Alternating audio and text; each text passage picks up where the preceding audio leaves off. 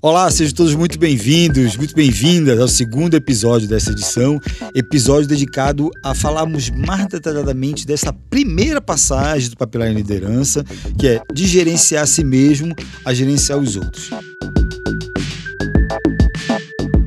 E em cada um desses episódios eu vou trazer uma frase que me marcou muito ao ler esse capítulo no livro. Nesse episódio ou neste capítulo, a frase que me marcou foi: para liderar, você precisa estar disponível física e emocionalmente para a sua equipe. Né? Quando o Rancharan fala isso, ele deixa muito claro qual é o principal desafio dessa pessoa, desse líder que vive essa primeira passagem. Né? Bom, vamos lembrar, até um dia antes de ele ser promovido, né, ele era um colaborador individual, ele só tinha que se preocupar com o seu próprio desempenho. Né? E de repente, agora, ele tem que se responsabilizar não só sobre o seu próprio desempenho, mas sobre o desempenho de toda a equipe. Né? Para isso, ele precisa estar disponível física e emocionalmente para a equipe. Né? E eu costumo ouvir de muitos empreendedores né, que começam a desenvolver as suas empresas, seus negócios, que começam então a contratar pessoas né, é, e ter que viver essa passagem de gerenciar os outros, né, essa coisa de que cansa física e emocionalmente liderar pessoas. Né? E de fato, cansa porque essa pessoa eventualmente não estava preparada totalmente para exercer essa primeira passagem. Né? Por isso é muito importante que a gente atente quais são esses desafios que se impõem em cada uma dessas passagens. Nessa principal passagem, essa frase disse muito para mim sobre o quão é desafiante exercer essa primeira passagem de liderança para quem eventualmente não tem esse talento nato né, para liderar pessoas.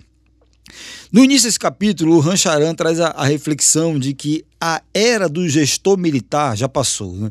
E o que ele quer dizer com isso é que é, a gente não pode mais é, admitir que é, um líder para gerenciar pessoas, basta dar um comando para o time que o time vai executar aquele comando. Né?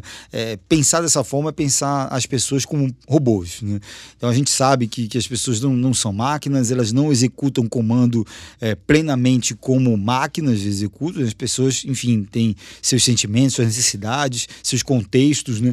e é fundamental então que o líder entenda ou perceba tudo isso para que ele possa exercer plenamente a liderança. Né? Então, tomar consciência de que essa era do gestor militar já passou, né? então lá atrás, em algum momento a gente pôde conceber as organizações onde isso funcionou, né? mesmo que a gente saiba é, que não funcionava tão bem, mas enfim, é, aconteceu. Hoje, essa era não se faz mais presente, por isso é tão ou mais importante termos líderes preparados, né? líderes capacitados para viver essa primeira passagem. E quais são, então, as principais realizações desse líder de primeira passagem? Né? São três. Primeira, definir e atribuir o trabalho a ser realizado, incluindo o planejamento, a organização, a seleção de pessoal e a delegação de tarefas. Ora, isso parece ser fácil ou óbvio, mas não é. Por que, que não é? Porque, mais uma vez, até um tempo atrás, essa pessoa era apenas um colaborador individual, ela não tinha que se preocupar com delegação de tarefas, com definição de trabalho, com atribuição de trabalho. Isso é uma competência de gestão. Então, ela precisa receber treinamento formal para aprender a como definir, atribuir trabalho né? e a, a selecionar pessoal capaz de fazer esse trabalho e, é claro, delegar essas tarefas. Essa é a primeira realização de líder de primeira passagem.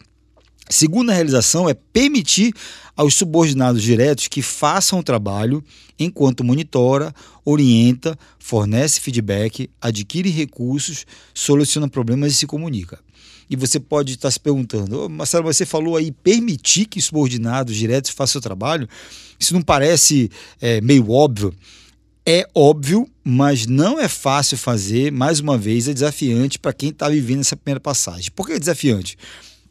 Porque, mais uma vez, até como nós vimos no episódio passado, na, com a história do Bob, né, é, permitir que os subordinados façam o trabalho quando você eventualmente sabe que pode fazer melhor do que eles, né, é, pode te colocar como líder na posição de querer fazer esse trabalho no lugar dos seus subordinados. Né?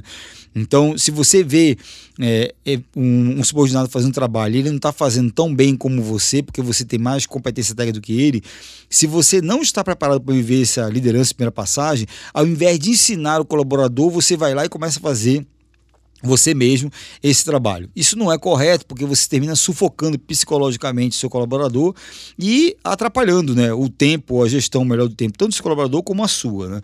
Então, o ideal é que você permita que seus subordinados façam esse trabalho, é claro, monitorando, orientando, fornecendo feedback e, é claro, solucionando todos os problemas que são inerentes à tarefa. E, por fim, a terceira e última grande realização do primeira passagem é desenvolver relacionamentos saudáveis tanto com subordinados diretos, como com chefes e grupos de apoio. Né? Quando eu falo grupo de apoio, estou falando clientes e fornecedores, para que você possa então aí ter diálogos abertos de confiança. Eu vou falar agora mais detalhadamente, mais detalhadamente perdão, de cada uma dessas realizações para que fique cada vez mais claro para a gente quais são essas atribuições e o que a gente pode esperar desse líder de primeira passagem. Né? Vamos falar da primeira então realização, que é definir e atribuir o trabalho a ser realizado. É muito comum que colaboradores sintam que tem muito trabalho a fazer e ninguém a perguntar como realizá-lo. Líderes nesse nível, ao definirem bem claramente o cargo e a função e o que se espera de cada um deles, podem reduzir a preocupação dos colaboradores e fazer com que se sintam confiantes acerca de uma atribuição. Além disso, atribuir o trabalho implica em delegar, esse é um grande desafio psicológico, porque envolve abrir mão de tarefas para as quais você foi treinado e que o ajudaram a ter sucesso. Então, não é fácil essa questão, mais uma vez, de definir atribuir esse trabalho, de delegar, mas é necessário e esse é um desafio que o líder de primeira passagem vivencia. Segunda, segunda realização, lembrando, né, permitir os subordinados diretos que façam o trabalho. Né?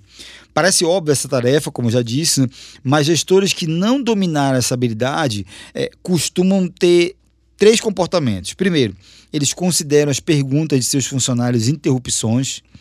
Segundo, corrigem os erros em vez de ensinar a fazer o trabalho corretamente. E terceiro, recusam-se a se responsabilizar pelo sucesso do pessoal, distanciando-se de seus problemas e fracassos. Né? Então, se você percebe algum líder de primeira passagem na sua organização, ou você mesmo, ao fazer sua autoanálise, percebe que você tem um desses comportamentos, então você não está sendo capaz de entregar essa segunda grande realização, que é permitir que seus subordinados diretos, seus liderados diretos, sejam capazes de executar o seu trabalho. Gestores nesse nível precisam ter conversas regulares com as pessoas, bem como observar de perto o fluxo de trabalho. Precisam perguntar sobre o que está atrapalhando a conclusão eficaz das tarefas e o que poderia facilitar o processo. Monitorar precisa ser um processo ativo e não reativo. Isso implica em orientação e feedback em ciclos repetitivos até que a competência se desenvolva. Bom, esta é segunda realização, ou um detalhamento da segunda realização, e vamos para a terceira realização, que é desenvolver relacionamentos. Né? Quando se é um colaborador individual, criar relacionamentos não costuma ser essencial. Já os gestores são muito interdependentes. Né? Eles precisam, então, de confiança ou desenvolver confiança e, por isso, abrir linhas de comunicação vertical e horizontalmente. Né? Então, eles precisam desenvolver três níveis ou três tipos de relacionamentos saudáveis. Primeiro, com os seus chefes e, por extensão, com toda a estrutura gerencial. É, é necessário conectar-se com essa estrutura e entender como ela funciona é claro, também com seus liderados diretos, né, eles precisam desenvolver respeito e apoio mútuos, e também com fornecedores e clientes, porque é assim que eles vão conseguir a execução do propósito comum né, de clientes, fornecedores da empresa. Bom, acho que até aqui fica bem claro para a gente que faz sentido essas três grandes realizações desse primeira passagem, mas agora a gente precisa falar de como apoiar então esse líder né, para fazer é, ou vivenciar essa primeira passagem. São três boas práticas que o Rancharan traz para a gente de como apoiar esse líder a vivenciar essa passagem. Primeiro, você precisa comunicar com clareza as habilidades o gerenciamento do tempo e os valores profissionais requeridos para essa passagem. Parece mais uma vez óbvio isso, mas muitos líderes de primeira passagem não sabem como gerenciar o seu tempo, não sabem quais são os valores profissionais que são exigidos ou necessários para essa posição e muito menos tem todas as habilidades ou competências técnicas para essa posição. Então você precisa comunicar isso com muita clareza. Segundo, você precisa monitorar dificuldades que são é, detectadas ou enfrentadas nessa transição, nessa primeira passagem. Né? E, por fim, oferecer feedback e coach regular para esse líder de primeira passagem. Bom, aí você deve estar se perguntando, mas quem é o responsável, então, por executar essas boas práticas que vão ajudar esse, esse colaborador individual que é promovido para ser um líder de primeira passagem? Né? Se você está pensando que é o RH que é responsável por desenvolver esse líder de primeira passagem, você está enganado. Quem é o responsável por desenvolver esse líder de primeira passagem é o líder de segunda passagem. A gente já vai ver no próximo episódio, mais detalhadamente, quais são as atribuições desse líder de segunda passagem, mas já adianto, né? Que uma das principais atribuições do líder de segunda passagem é desenvolver esse líder de primeira passagem. Então, é esse líder de segunda passagem que é o responsável pelo desenvolvimento de todos esses líderes ou de toda essa transição, de toda essa passagem. Fiquem com isso em mente, né? com essas contribuições, com essas atribuições de passagem e levem esse pensamento, essa contribuição do Rancharan para as suas organizações. Né? Verifiquem se os líderes de primeira passagem de vocês estão plenamente é, capacitados, né? E se eles possuem todas as habilidades, todo o gerenciamento do tempo, todos os valores profissionais que vão ao encontro dessa descrição que nós acabamos de conversar ou detalhar aqui nesse episódio.